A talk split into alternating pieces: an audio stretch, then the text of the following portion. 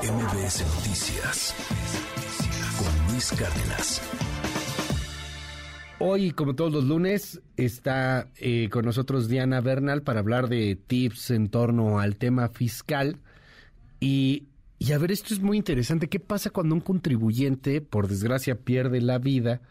Este, y, bueno, pues está dado de alta en el RFC. ¿Qué, pues, ¿qué, ¿qué, sucede en estos momentos? ¿Cuáles son los trámites a seguir? Diana, qué gusto saludarte, buen día. Hola Luis, ¿cómo estás?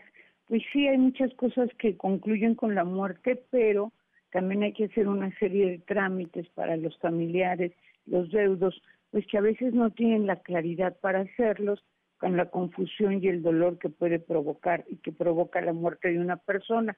Entonces yo creo que es importante también tocar este tema.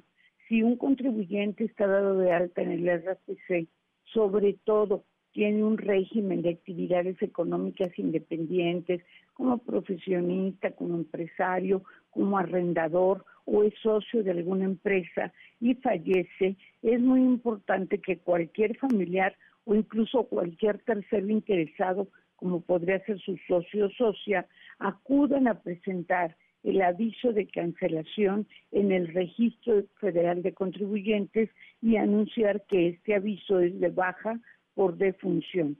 Como te comento, el trámite eh, lo puede presentar cualquier familiar, pero tiene 30 días para hacerlo a partir de que fallece la persona y se expide el certificado de defunción.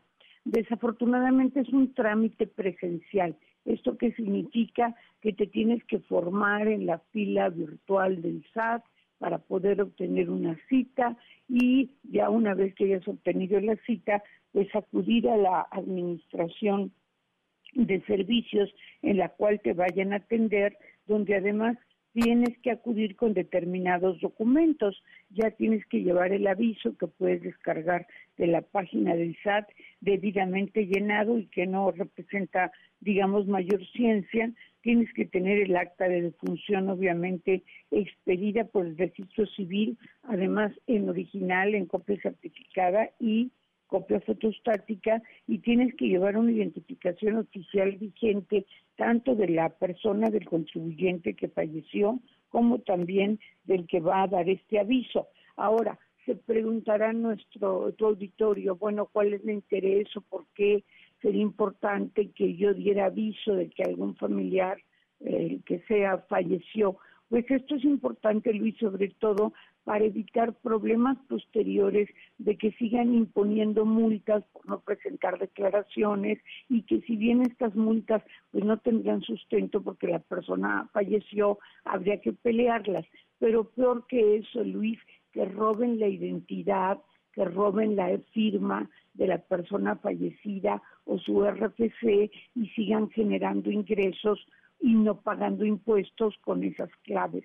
Entonces, aunque son momentos difíciles, lo mejor sí es hacer la cita y acudir a dar dentro del mes siguiente el aviso de baja por defunción en el RPC.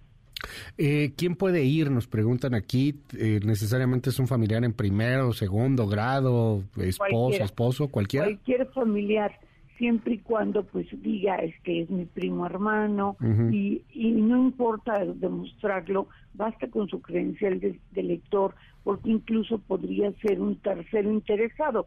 Por ejemplo, si fallece el socio de una persona o trabajan juntos, eh, aunque no estén dados así de alta, pero trabajan juntos en una tienda de abarrotes, en un restaurante, pues es muy importante. En el caso de cónyuges es como mucho más común e importante si es la esposa la que queda viuda, pues es muy importante que ella acuda.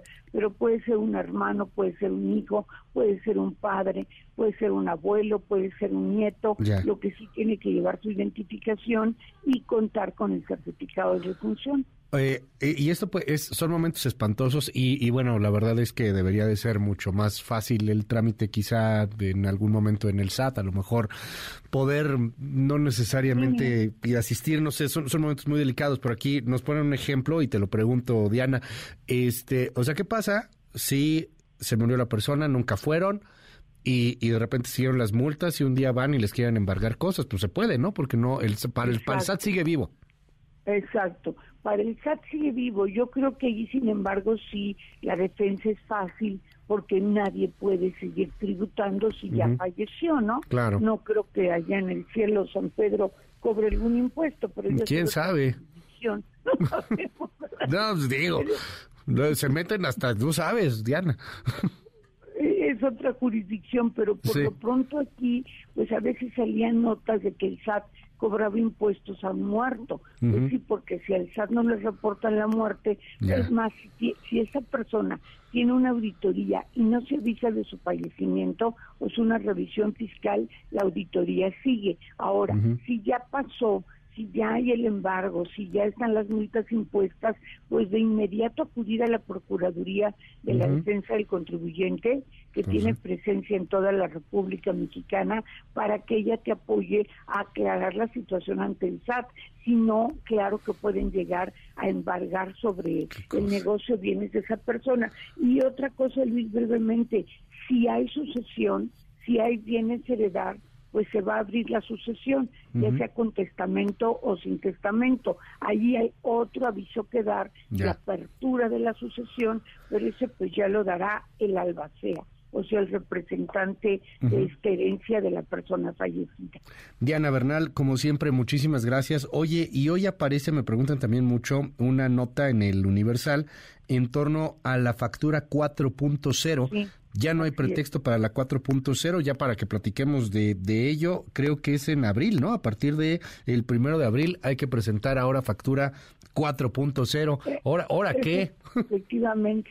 No, es importantísimo la transición, lo hemos platicado. Incluso si te parece bien, la próxima semana damos toda la, la información, pero sí hoy sale la administradora general de servicios al contribuyente diciendo que ya te tienes que cambiar con tu formato electrónico de la 3.3 a la 4.0 que va a exigir el código postal de quien recibe el CFDI o la factura y también va a cambiar el concepto del CFDI. Entonces son cambios importantes que ya no debemos, este, debemos de inmediato acudir contra nuestro contador o contadora para que mudar en todo este mes ya esta versión.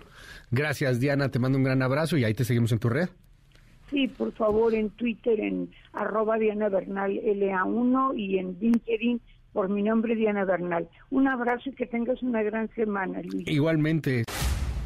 MBS Noticias con Luis Cárdenas.